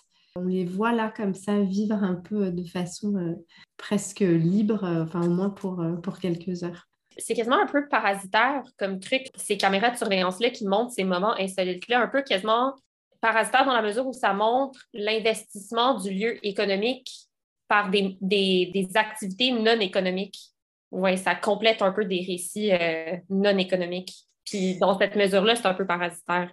D'une certaine façon, c'est comme si les clients traitaient comme le superstore qui est un non-lieu en un lieu intime, en fait. C'est ça qui est intéressant aussi. C'est-à-dire que tu, vois, tu les vois faire des, activités qui sont intimes, c'est-à-dire gérer leurs enfants ou euh, se nourrir, ou euh, alors que c'est pas d'un lieu qui est. Qui, c'était vraiment, c'est conçu comme un non-lieu. C'est vraiment montré que chaque superstore est identique, qu'il n'y a rien du milieu de vie normalement dans, dans cet espace-là. Puis c'est comme si les clients le, traitaient comme un lieu, puis c'était comme le décalage aussi qui faisait le malaise. Donc, euh, tu t'attends pas. Donc, les caméras montrent à quel point ce lieu-là est détourné de, sa fonction. Mais l'autre truc que je voulais hum, aborder par rapport à ce que tu disais, Sarah, puis qui, qui, qui aussi à, ce que je disais, c'est que une des, choses qu'on voit souvent parmi ces scénettes-là, c'est euh, l'idée de la contamination. On voit constamment des gens contaminer les choses de toutes sortes de manières, en, en lichant, en mangeant quelque chose, en leur mettant du sang, donc les enfants qui défèquent. Donc, il y a toutes sortes de formes de contamination du lieu qui, qui est invisible, évidemment. Puis pendant toutes les premières saisons, ces scénettes-là montrent à quel point les clients et les employés se rencontrent pas vraiment, en fait. Les employés ont leur vie, les clients ont leur vie, mais ils se parlent à peine. Puis quand ils se parlent, c'est toujours un peu étrange parce que les clients posent des questions étranges, puis les employés n'ont pas vraiment de réponse pour eux. Mais ça change au moment de la COVID. c'est assez intéressant parce que l'idée de la contamination est devenue un enjeu social majeur. Puis les employés de ce genre de superstar-là sont devenus les décontaminateurs en chef euh, de, la société et puis sont même représentés comme ça. Puis il y a tout un jeu dans la série sur ça devient des héros. Évidemment, il y a que Glenn et, Dina qui trouvent ça excitant. Tous les autres sont particulièrement déprimés d'être supposément considérés comme des héros alors que qui sont traités euh, au fond comme, euh, comme simplement des concierges pour tout le monde, en fait, et puis qui sont que leur vie à eux-mêmes est mise en danger, alors qu'elle l'a toujours été parce qu'on a vu que leur milieu de travail était constamment contaminé avant même la, pandémie. Mais maintenant, ça devient leur fonction première. Puis à partir de là, à partir du moment de la COVID, les scénettes, je ne sais pas si vous avez remarqué, mais la plupart du temps sont en relation avec les employés, sont plus comme complètement séparés on, voit euh, des, Sandra, par exemple, nettoyer toutes les, cartes euh, d'épicerie, les nettoyer tous un après l'autre. Puis là, soudainement, une, cliente débarquer, dire est-ce qu'ils sont tous décontaminés? Elle dit oui, oui, prenez-en un. Puis elle les touche tous un après l'autre. Puis elle, euh, les contamine au complet, tous les paniers qui sont là, parce qu'elle est difficile. Mais c'est ce genre de scène-là que normalement, on aurait vu seulement par une caméra de sécurité. Normalement, dans les premières saisons, on n'aurait pas vu l'interaction difficile avec Sandra. N'aurait pas vu le désespoir dans le visage de, Sandra qui aura à recommencer. Puis je pense que ça correspond à dans la société cette espèce de tension qui est apparue pendant la COVID où tout le monde prétendait que euh, ces employés-là soudainement étaient valorisés, alors que ce n'était pas tant que ça le cas. C'était simplement une valorisation de façade, au fond. C'est plus on, est bien content que vous vous sacrifiez pour nous. Ce n'est pas de la valorisation, ça, c'est de la chair à canon. Donc, il y a, comme, il y a un côté paradoxal dans, les relations employés-clients, je pense, qui est, assez bien montré dans la dernière saison. Oui, je suis d'accord avec toi. Euh, oui, et est-ce que oui, euh, comme si la question de la crise sanitaire, ben, au début de la dernière saison, euh, évidemment, se présente comme euh, une question centrale, mais au fur et à mesure, encore une fois, elle est remplacée par euh, d'autres enjeux. Et donc, peut-être qu'on la retrouve même presque davantage dans ces scénettes non narratives finalement, mais qui illustrent en état de, fait de, de la situation générale. Donc, ça devient de moins en moins un enjeu narratif aussi. Mais c'est la seule série que je connaisse qui a abordé la question si frontalement. Martha, tu as vu d'autres? Oui, pas fait une analyse approfondie, mais en tout cas, j'étais en dialogue avec quelqu'un qui est en train de mettre en place un projet sur euh, le thème. Et effectivement, hein, c'est pas une des euh, c'est une des rares séries qui euh, porte pour toute une saison la question, ben, où on voit des masques d'une façon généralisée et constante. Bon, évidemment, Grey's Anatomy, la saison 17, a dû faire face à la situation et en faire le euh, thème de toute la saison, au prix de presque risquer de se faire annuler parce que bon, le, le récit n'a pas suivi, mais ils se sont rattrapés. Bref, donc euh, oui, c'est à ma connaissance, en tout cas de, séries que j'ai regardées euh, de manière fidèle et approfondie, oui, c'est sûr qu'il y en a d'autres, mais c'est intéressant aussi que ce soit une sitcom qui fait ça. Je me demande si encore c'est parce que justement la série fait face aux mêmes impératifs qu'elle essaie de, critiquer, dans la mesure où s'il voulait continuer à filmer, bien, il devait euh, respecter les règlements sanitaires. Je ne me, rappelle pas au moment où ils l'ont fait, si on avait déjà ou pas, mais dans la mesure où il y a comme la série subit les mêmes pressions qu'elle essaie de, de, montrer, genre. Oui, ben, c'est sûr. Mais la plupart des autres séries ont décidé de faire semblant de rien on a l'impression un peu que dans la culture populaire, on va avoir une espèce de gros trou euh, sur le plan des représentations imaginaires euh, qui va être un peu inexplicable dans le futur. Mais, mais c'est vrai qu'autrement, on on a des séries où les personnages sont toujours étonnamment éloignés les uns des autres dans les plans de caméra, mais, mais jamais on va questionner ou on va mettre des masques. Ou donc, euh, ça, je pense que c'est quand, même, euh, quand même assez rare, mais je sais qu'il y a eu une conséquence, en tout cas, sur la production. C'est qu'America Ferreira était supposée partir à la fin de la cinquième saison. Puis finalement, à cause de la pandémie, elle est restée jusqu'au début de la sixième, puis c'est pour ça qu'elle est revenue aussi. Donc, c'est la pandémie qui a euh, changé la trame narrative de manière un peu inattendue. Je me demande si c'est euh, la présence de la pandémie, elle n'est pas liée aussi à, enfin, au fait que ça, c'est une série sur le travail. Et puis en plus, ce n'est pas n'importe quel travail, hein, c'est aussi. Euh, puisque ce qu'on disait là, c'est sous ce, le, discours là sur euh, on est des héros, c'est extraordinaire, enfin, dont souffert beaucoup, beaucoup d'employés euh, particulièrement ça les grandes surfaces euh, notamment, mais évidemment les hôpitaux aussi. Mais, euh, mais ça, je, pense, enfin, je c'est pas lié, puis c'est une chose qu'en tout cas dans la série ils exploitent beaucoup sur la question du travail, c'est-à-dire ce qu'on est exposé, comment, qu'est-ce que ça veut dire. on est moins nombreux. Enfin, il y a aussi toute la question là, des, des commandes en ligne, etc. Enfin, ça, ça c'est aussi quelque chose qu'ils exploitent beaucoup sur qu'est-ce que ça implique dans les conditions de travail au quotidien pour des gens qui sont en fait qu'on va appeler héros, mais qui sont en fait la, plutôt invisibles, quoi. c'est-à-dire euh, qu'on ne voit pas et que euh, donc il y, a un lien, je pense aussi euh, entre les deux sont même représentés comme des bourreaux, hein, parce qu'on est dans l'idée que c'est les employés au salaire minimum qui, forcent qui sont pris dans la position de forcer les clients à porter le masque, euh, à respecter les, consignes sanitaires. Donc, il y a un rapport de, pouvoir qui, est vraiment troublant. Dans, puis, c'est pas abordé souvent dans la série, mais il y a un épisode où c'est le cas. Donc, une cliente qui refuse absolument de porter le masque qui est en opposition dit qu'elle a un problème de santé, mais clairement, ce n'est pas le cas. Puis c'est vraiment, euh, donc ça devient un enjeu euh, presque de violence aussi. Puis ça a été le cas dans la pandémie. On, dirait qu'on se rappelle presque plus, mais au début, il y avait vraiment des rapports violents entre les clients et les employés des commerces. Donc euh, ça, c'est assez unique, je pense, dans, dans l'histoire du travail. Tu veux qu'on enchaîne, Judith, sur, sur Marcus? Pour Marcus. Et donc, euh, c'est ça pour aborder en fait euh, cette série. Euh, donc, je voulais passer par un de ces personnages. Alors, c'est vrai ce que tu disais, Hélène. En fait, il y a n'y a pas vraiment de personnage principal de personnages principaux, mais donc Marcus fait quand même partie des personnages qui sont un peu plus secondaires, mais qui, comme d'autres, là, vont finir de plus en plus par prendre un rôle important. donc Marcus, il travaille à l'entrepôt, dont il va devenir le responsable au cours de la saison 2.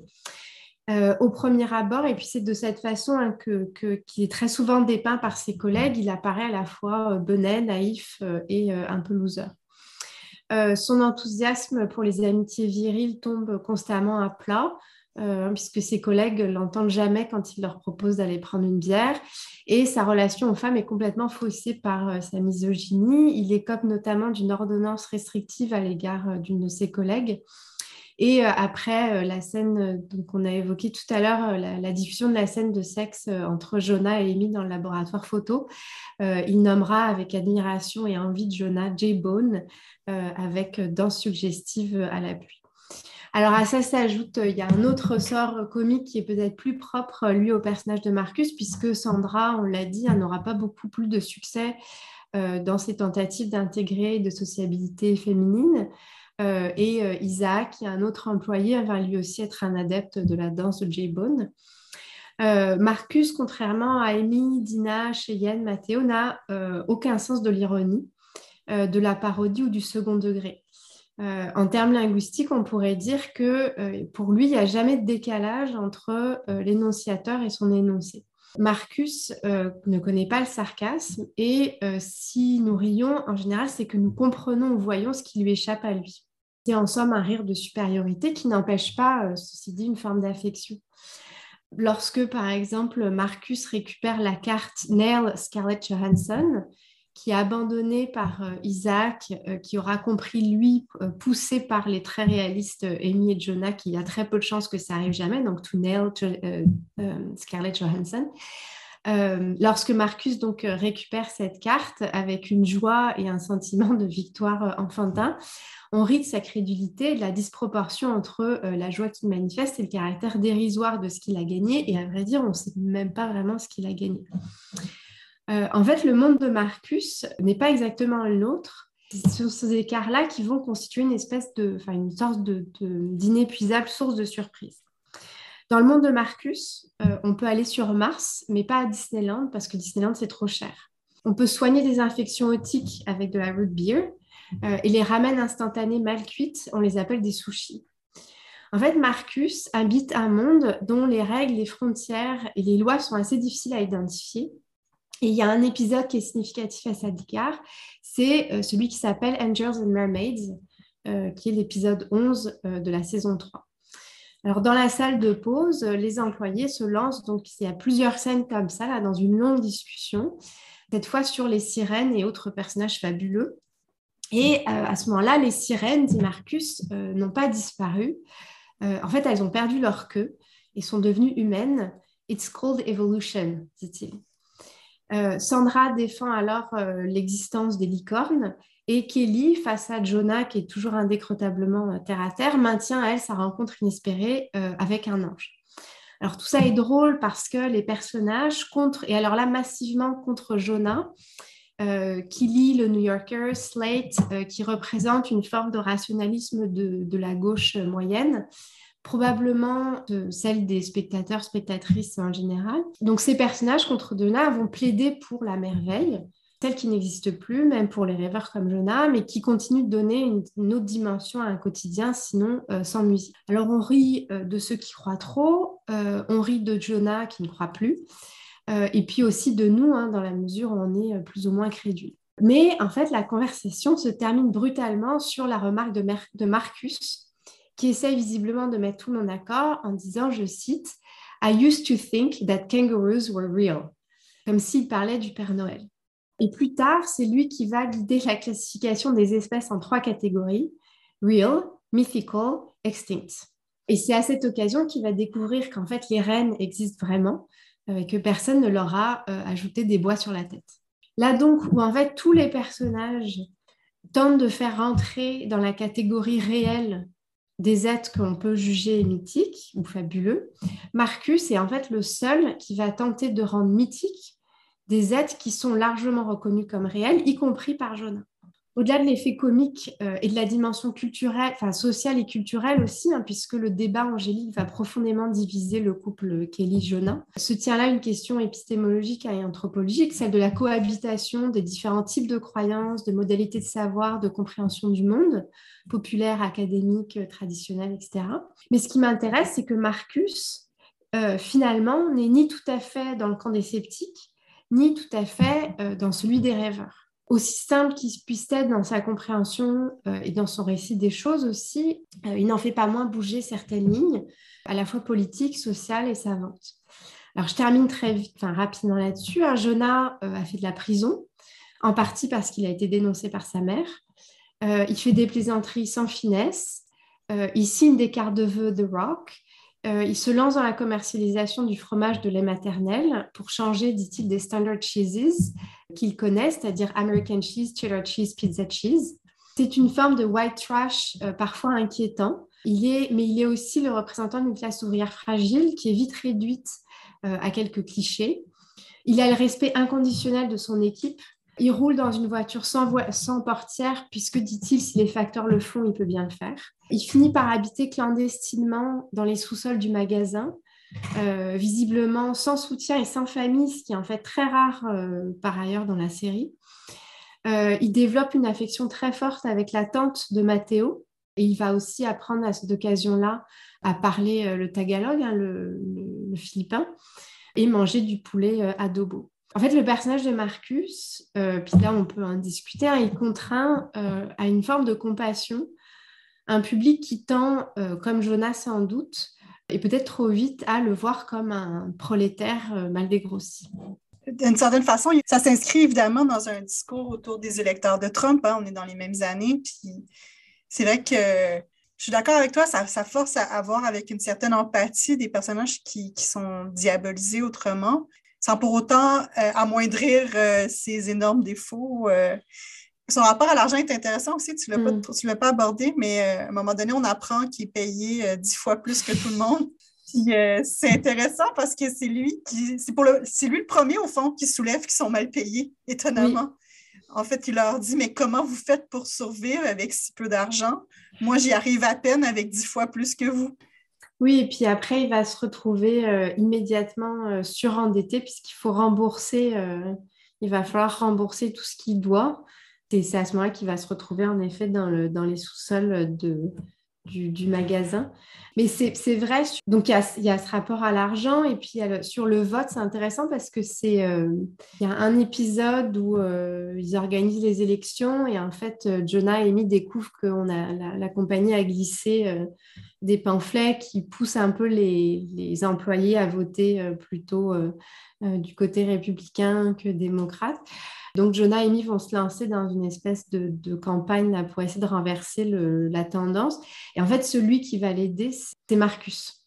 alors, il l'aide à sa façon, là, donc il kidnappe, il finit par kidnapper Myrtle, etc. Mais, mais c'est intéressant parce qu'il est, enfin, c'est ça, il y a plusieurs moments comme ça, en fait, où il change de. Enfin, ça, il va, il va changer de camp enfin, sur lequel on l'attend, là. Et je, pense que tu as raison, c'est, très probablement lié à un contexte où il va représenter. Enfin, c'est ce que tu disais aussi tout à l'heure sur la scène euh, dans laquelle Jonah essaye de les convaincre, euh, enfin, d'aller convaincre les, gens qui travaillent à l'entrepôt, là, de, se joindre au syndicat. En fait, il a besoin de, l'appui de Marcus. Et là aussi, il y a un rapport de classe très fort qui se joue. Et je pense euh, qu'il a raison, parle beaucoup de ce qui s'est joué autour des élections, c'est-à-dire Marcus qui, enfin, qui dit, enfin, qui leur parle en fait du haut de son savoir à lui et de, de sa gauche à lui, enfin, qui n'arrive pas du tout à les, à les rejoindre jusqu'à ce qu'ils finissent par boire un galon de, de sauce. Mais c'est vrai qu'il y a cet enjeu-là là, autour de, de Marcus. En fait, ce qui est touchant, c'est que il n'est pas tant idéologue, il, est, il veut d'abord et avant tout de l'amitié, des relations humaines avec les autres, puis il utilise dans le fond euh, tous les préjugés qu'il peut avoir comme outil mm. de manière hyper maladroite, mais ultimement, c'est que de la relation qu'il veut, puis c'est ça qui le rend touchant en fait. Oui, oui, c'est vrai. Et de ce point de vue-là, en fait, il est assez proche de Sandra, mm-hmm. parce que c'est deux personnages qui vont être constamment en train, en effet, de chercher, d'aller chercher euh, de la relation d'aller chercher de l'amitié, d'aller chercher de l'amour, d'aller chercher du réconfort, euh, du lien. Et ils sont pris à. C'est pour ça que je... c'est vrai euh, ce, que, disait Martha. Dina, c'est un personnage qui est très étonnant. En revanche, moi, la relation de Dina-Sandra, je, la trouvais insupportable. En fait, ça me rendait hyper mal à l'aise. Ceci étant dit, c'est vrai. Et Sandra, c'est vrai, c'est un, des personnages les plus réussis, je pense, de la série. Mais il y a un, rapprochement étrange là aussi, entre, enfin une espèce de parallèle aussi entre euh, euh, Marcus et Sandra, là, comme deux personnages qui sont exclus, qui voudraient s'intégrer et qui vont euh, négocier aussi très souvent leur intégration, qui vont essayer de, l'obtenir un peu par des, tractations, en essayant de, faire des échanges, des, comme ça. Et c'est, vrai que c'est aussi ce qui rend Marcus assez attaché font des amis à l'usure, au fond. C'est parce que la série dure aussi longtemps qu'ils réussissent finalement à se faire des amis.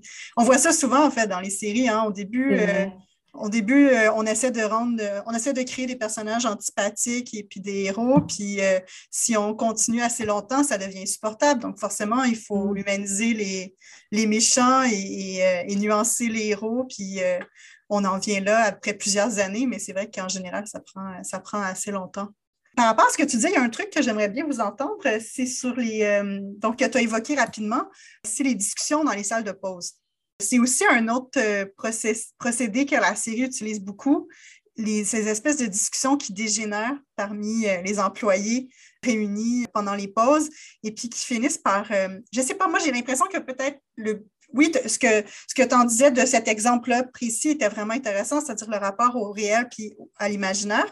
Mais ce n'est pas toujours de cette façon-là que ça se joue. Ça se joue souvent sur les préjugés, sur euh, la doxa, en fait. Ça devient vraiment le lieu de la doxa. Puis j'ai l'impression qu'il essaie de jouer d'une certaine façon sur une recréation des discussions qui dégénèrent sur les réseaux sociaux, en fait. Donc, mais, mais dans le réel. Donc, euh, qu'est-ce que ça veut dire? À quel point c'est absurde, autrement dit, dire des choses comme ça si on est face à face.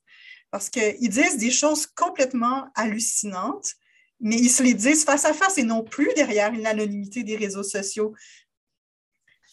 En fait, ce qui me, frappait, je n'avais pas du tout pensé, mais c'est vrai à la question de reproduire en fait un échange qui se fait sur les réseaux sociaux et de le, penser puis de le mettre en scène dans une salle avec des personnages qui se voient, enfin qui se parlent les uns les autres ou les unes les autres. Euh, mais dans l'épisode sur l'appropriation culturelle, en fait, ce qui me frappait, c'est l'usage qui est fait de ce dispositif-là. Enfin, même dans cette discussion-là, c'est vrai qu'il y a des moments où ça, devient complètement absurde, mais il y a une dimension, en fait, qui permet aussi de, pousser une question euh, jusqu'au bout.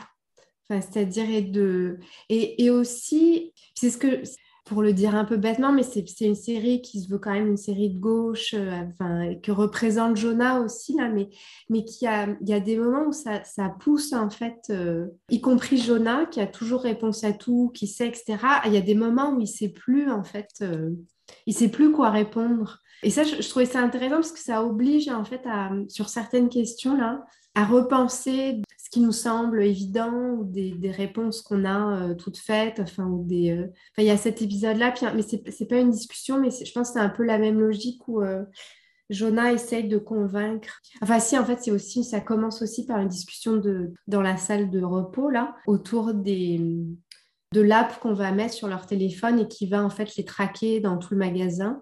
Et Jonah, donc, est encore celui qui va dire, mais il y a quand même un problème il y a une limite de sa parole, c'est-à-dire qu'il n'arrive plus à les convaincre. Euh, et la seule, la seule façon qu'il va avoir de le faire, c'est en fait de manipuler euh, Gareth.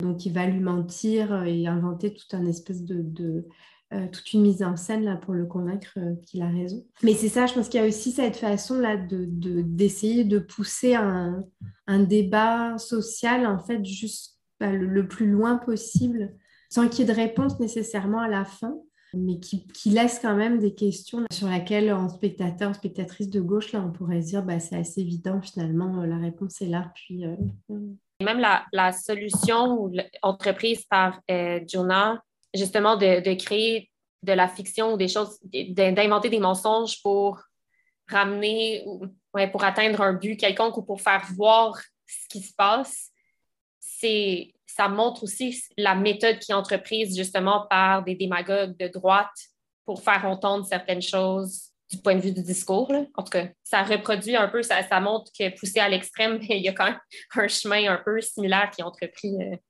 ou des méthodes similaires. Bon. Moi, je pense qu'il y a une vraie réflexion sur la rhétorique de convaincre l'autre dans un régime aussi divisé, aussi binaire que peut l'être les États-Unis, comme qu'est-ce qui reste de la rhétorique, puis comment on peut l'aborder, puis, euh, c'est quoi les limites aussi de la rhétorique de, de, réussir à convaincre. Euh, oui, je pense que vous avez bien raison.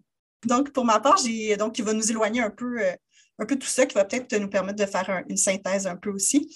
Pour ma part, j'ai envie d'établir un parallèle peut-être un peu surprenant avec une autre sitcom américaine bien plus ancienne. En réfléchissant à l'histoire des sitcoms engagés qui questionnent l'aliénation sociale, je me demandais où placer Superstore. Et j'ai pensé à une série que j'aime beaucoup et que j'ai consommée compulsivement pendant plusieurs années, c'est-à-dire MASH. Euh, je résume brièvement pour ceux qui ne l'ont euh, pas vu. Euh, MASH est une sitcom à caméra unique, comme Superstore, sur la vie d'un hôpital mobile près du front pendant la guerre de Corée. elle a été diffusée de 72 à 83 et faisait suite au film de Robert Altman de 70. Donc, pendant 11 saisons, alors que la guerre de Corée n'en a duré que trois, on, vit, on suit la vie des médecins et en particulier de Hawkeye, donc un des médecins, des infirmières et des militaires, conscrits et américains pour la plupart, coincés dans ce camp de fortune et faisant face aux horreurs de la guerre au premier rang et utilisant l'humour et la camaraderie pour y résister tant bien que mal et parfois mal, puisque la santé mentale y est souvent très fragile, au point où un personnage de psychiatre est apparu et s'est imposé et que Hawkeye est finalement interné dans le dernier épisode. La comparaison avec Superstore ne saute peut-être pas aux yeux, mais je pense que les deux séries abordent la question de l'aliénation et du biopouvoir de manière similaire. Les deux sont des sitcoms de lieu de travail, engagés et humanistes, critiquant sévèrement un système aliénant, l'armée et le néocapitalisme, et dans lequel l'humour et la communauté servent de résistance. Les deux se situent dans des lieux de travail montrés comme des mondes fermés sur eux-mêmes, clôturés, remplis d'individus variés, mais tout de même centrés dans les deux cas sur un personnage humaniste et idéaliste, devenant cynique et désabusé devant l'inhumanité du système, le médecin Hawkeye et le travailleur transfuge de classe Jonah dans Superstore, dont on a déjà pas mal parlé. Donc aborder quelques aspects de cette aliénation, les lieux, le temps et le sens du travail, puis finalement la résistance.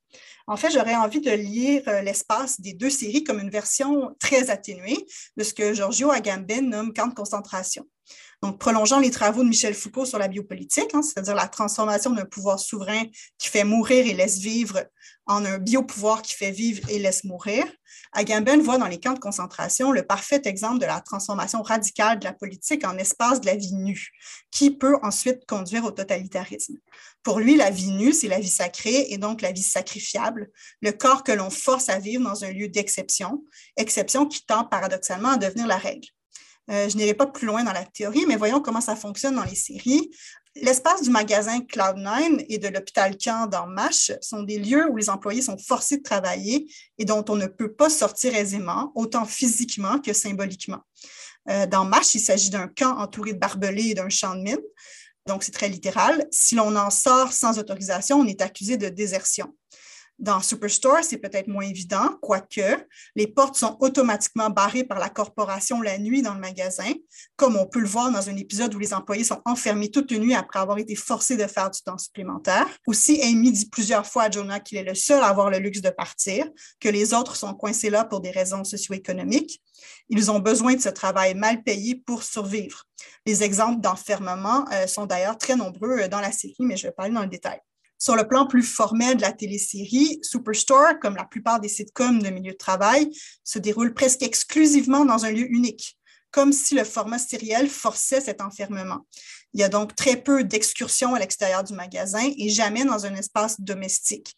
À une exception, la maison d'Amy, mais c'est pour montrer à quel point il est aliéné à ce moment-là après son divorce. En fait, tous les lieux hors du magasin montrés sont immanquablement occupés ou envahis par les employés du magasin. Hein, le mariage de Sandra, le quinceanera de la fille d'Amy, l'accouchement d'Amy de Dina, donc les employés ou par les employés ou par la corporation. Donc, même les lieux personnels, les lieux, euh, du quotidien des personnages sont toujours envahis par le magasin lui-même. Les rares cas où les personnages partent du travail hein, au milieu de la journée, c'est vraiment montré comme une fuite. On, s'échappe comme des criminels euh, et on ne le dit pas au patron.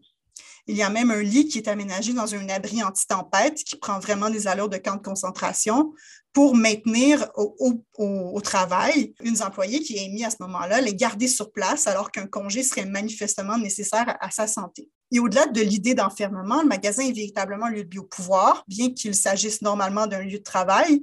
La sexualité y est normalisée. Hein. Le laboratoire de photo est même devenu célèbre comme lieu pour avoir des relations sexuelles. Amy, Amy et Jonah sont suspendus plusieurs mois pour avoir été filmés en plein débat sexuel dans l'entrepôt. Il y a des grossesses et des naissances sur place et plusieurs morts. D'ailleurs, les corps des travailleurs sont fragmentés et jetables. Hein. Des pieds sont régulièrement trouvés des mois après l'ouragan et même de nombreux pieds dans la finale. Le porte-parole de la compagnie est révélé être cannibale. Le cadavre d'un employé est retrouvé momifié dans un mur. Myrtle, la plus vieille des employés, est remplacée par un hologramme d'elle-même, etc., etc. Et c'est sans compter les épisodes COVID-19 qui soulignent encore plus frontalement les enjeux de biopouvoir, ou encore le père de Glenn qui a été forcé de s'humilier en mangeant de la nourriture pour chiens pour sauver en vain son magasin familial d'être détruit par Cloud9. Donc, on demande aux employés de se donner littéralement corps et âme au nom d'une loyauté corporatiste à sens unique, tout comme l'armée demande de se sacrifier au nom d'une loyauté patriotique tout autant à sens unique. Euh, et au-delà du lieu physique, l'autre forme d'aliénation est temporelle le temps du travail envahit toute la vie, en particulier par son imprévisibilité. Les périodes de travail sont intenses et éreintantes. Il suffit qu'on pense à l'épisode du Black Friday, alors que tous les employés ont une intoxication alimentaire, autant supplémentaire obligatoire pour changer les panneaux, l'obligation de rester dans le magasin tant que tous les clients ne sont pas partis, on en va même jusqu'à les harceler pour qu'ils partent, la réouverture après l'ouragan, la promotion de ramassage des achats en ligne à l'extérieur du magasin, hein, le curbside pick-up, etc. Et ces périodes de travail trop intenses, donc hyper éreintantes, alternent de manière imprévisible avec de nombreuses périodes d'ennui aliénants et de tâches répétitives. Et c'est sans compter les horaires déterminés seulement à la semaine et la compagnie qui force à donner à chacun moins d'heures pour ne pas avoir à leur fournir des avantages sociaux. Donc, c'est d'ailleurs aussi spectaculaire dans MASH, puisque les périodes de travail inattendues suivent l'arrivée de blessés et peuvent durer 36 à 48 heures sans pause, entrecoupées de jours ou même de semaines d'ennui extrême au milieu de nulle part. L'imprévisibilité du temps de travail, le manque de constance entre le labeur qui use les corps et l'ennui qui engourdit les esprits, apparaît donc aussi comme euh, aussi aliénant que l'espace. Et ce travail dans l'urgence a des impacts sur les corps, même si c'est joué avec un effet comique. Par exemple, lorsque Cheyenne doit ramasser les achats des clients en magasin pour les livrer dans le stationnement et qu'une machine inhumaine la force à courir constamment jusqu'à l'empêcher d'aller aux toilettes, elle demande à Jonah, paniquée, comment c'est possible qu'elle n'ait plus envie où est allée l'urine qu'elle n'a pas pu évacuer. Donc, elle est complètement paniquée par cette idée d'être intoxiquée par sa propre urine. Et en plus du temps de travail et du corps, il y a celui du temps suspendu de l'exception, celui qui nous ramène au camp d'Agamben. Le temps des superstores et le temps de la guerre sont des temps suspendus, avec un avant et un après. Dans Superstore, il y a le temps du commerce local et familial de Glenn avant l'arrivée de Cloud9 et son retour après la fermeture, euh, donc, on en a déjà parlé quelques fois. Tout comme dans MASH, il y a le temps de la pratique de la médecine avant la guerre pour Akai et les autres et la vie qui reprend après, lorsque chacun repart dans son coin des États-Unis pour retrouver sa famille. Donc, ce temps suspendu est en fait celui de la perte de sens liée au travail. Dans les grandes surfaces et à la guerre, le sens qui était attribué au travail disparaît, ou plutôt il est externalisé, déplacé dans un ailleurs inatteignable, pour reprendre la définition même de l'aliénation des travailleurs selon Marx. Donc, le commerce de proximité et la médecine sont des emplois qui offrent normalement du sens à ceux qui la pratiquent, permettre à la communauté et aux individus qui la composent de vivre et de survivre. Or, les grandes surfaces et la guerre les détournent et les dénaturent complètement. Elles les rendent inhumaines et absurdes. Les médecins MASH sont forcés de réparer les corps des soldats blessés simplement pour les renvoyer au front où ils se font tuer détournant complètement la médecine de sa fonction de soins. Et dans Superstore, les employés et les clients sont interchangeables et ne se reconnaissent jamais. Le seul rôle des employés est de permettre à Cloud9 de faire plus d'argent et non de fournir quoi que ce soit aux membres de leur communauté.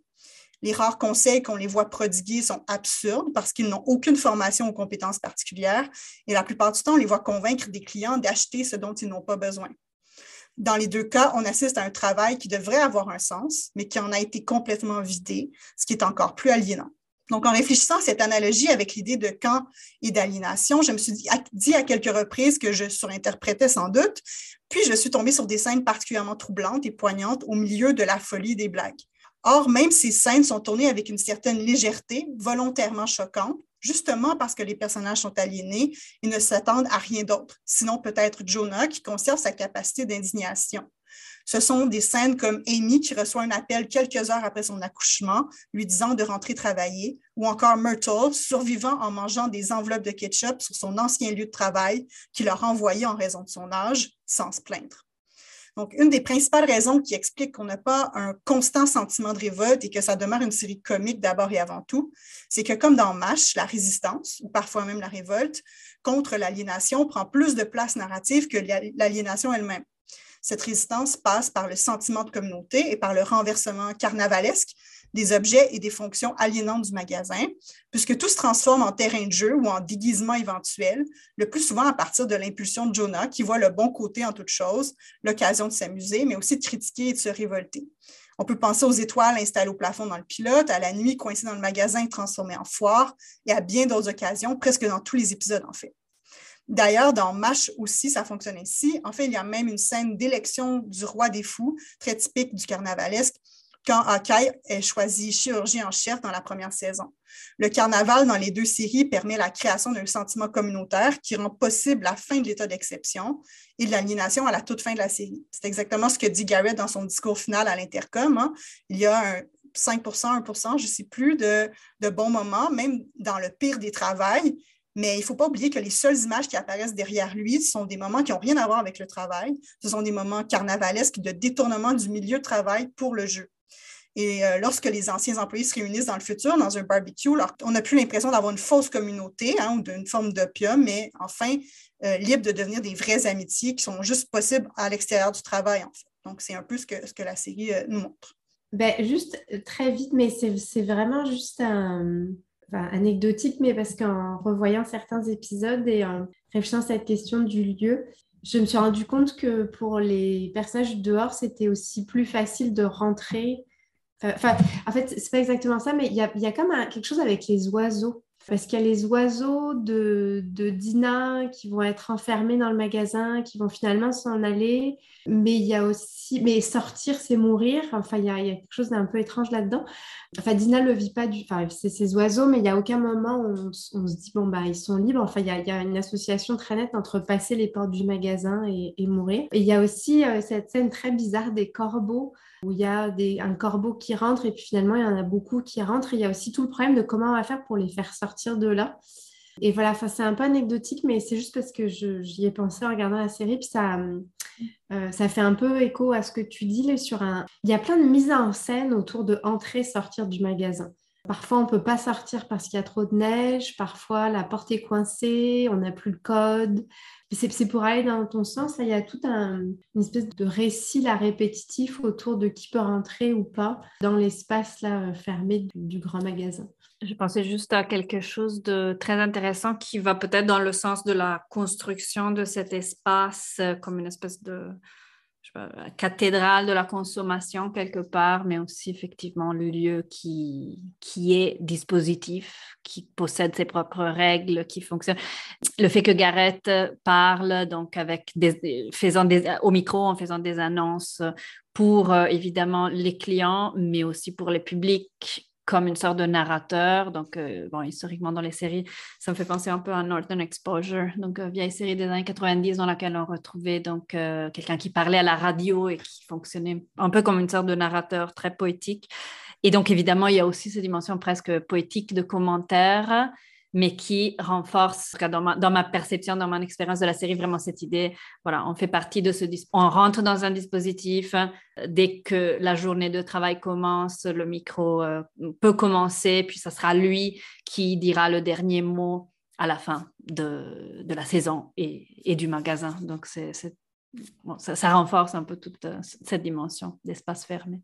C'est drôle, tu me fais penser que dans MASH aussi, il y a la même chose, en fait. Ah, ah. C'est Radar qui, euh, qui parle toujours à la, euh, à l'intercom, euh, qui parle dans le camp et puis qui marque les périodes de travail et puis qui passe des commentaires en même temps.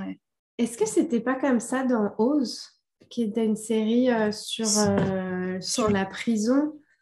et il me semble que, et là peut-être que je j'imagine complètement, mais il, me semble que le, narrateur est aussi un personnage dans une chaise roulante ou en tout cas qui a une, enfin dans mon souvenir, mais et il a aussi ce rôle-là du narrateur. Euh, et ça me fait penser à ça parce que ça, c'est évidemment aussi un espace fermé où il y a mhm. des espèces de, de jeux là de. de euh, enfin, qui est une série très violente et pas, pas du tout comique pour le coup, mais euh, voilà, ça, c'est un autre parallèle peut-être possible.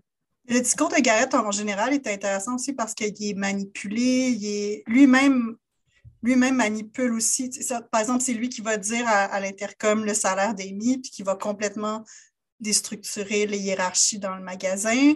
Mais c'est aussi lui qui va être manipulé en ayant des, messages qui ne seront pas prévus, euh, qui ne va pas lire avant parce qu'il n'est pas particulièrement professionnel. Donc, en fait, c'est sa, forme de résistance aussi, c'est de dire n'importe quoi au micro, euh, ce qui lui passe par la tête, mais aussi peu importe ce qui est devant lui. Donc, euh, il y a un côté narrateur euh, non fiable, peut-être, je ne sais pas. Niveau supplémentaire de commentaires euh, qui renforce la dimension comique. Mm. Il est intéressant, Gareth, parce que c'est euh, d'une certaine manière, c'est le plus critique à l'égard du travail. Beaucoup mm. plus, en fait, que Jonah, mm. puisque c'est lui qui n'aura de cesse de dire que travailler, ça. Et lui, il va. Enfin, c'est que c'est pas juste qu'il faudrait des bonnes conditions de travail, c'est qu'en fait, travailler, ça ne fait pas de sens. Et lui, tant qu'à ça, il préférait aussi bien ne pas travailler de ce point de vue-là, il est intéressant aussi parce que lui, il a vraiment un discours très enfin, plus radical d'une certaine manière sur euh, une société qui est fondée sur euh, le travail, sur la réussite au travail, sur sa reconnaissance de performance au travail. Euh, lui, ça l'intéresse pas du tout. Il dit à plusieurs reprises ce qu'il veut, c'est rentrer chez lui, passer du temps tranquillement à faire ses jeux vidéo. Et donc, euh, comme, comme personnage, en effet, de narrateur, là, il est, il est intéressant parce qu'il a un regard très, très critique à l'égard de, euh, du travail lui-même. C'est comme c'est le seul révolutionnaire, un peu. Le seul vrai révolutionnaire, en tout cas, dans la gamme. Ben, c'est la seule personne noire qui a un rôle majeur. Effectivement, je pense que tu as raison, Judith, de dire que, euh, que Garrett est, est peut-être beaucoup plus activiste que, que Jonah, mais justement parce qu'il agit. j'ai l'impression presque pour lui que la fainéantise, c'est une stratégie politique. Euh, hmm. Tandis que Jonah, il est beaucoup dans le discours, mais il est très peu dans l'action. Puis d'ailleurs, il est moqué pour ça. Oui, oui. Je pense que c'est pas un hasard si euh, la série se finit sur Garrett aussi, euh, sur son discours à lui. La série donne un peu l'illusion qu'elle suit Jonah, mais en fait, elle s'en moque beaucoup plus qu'autre chose. On se moque jamais de Garrett, en fait. Je pense qu'on va peut-être terminer là-dessus qui est un peu la fin de la série de toute façon. Donc, euh, merci beaucoup euh, à tout le monde d'avoir été là, d'avoir discuté autour de cette série. Et donc, j'espère vous retrouver plus tard sur un autre sujet. Merci euh, et à la prochaine. Merci d'avoir été avec nous jusqu'à la fin de cet épisode. Les balados OIC sont disponibles sur toutes les plateformes de balado-diffusion et sur le site de l'Observatoire de l'imaginaire contemporain à l'adresse oic.ucam.ca.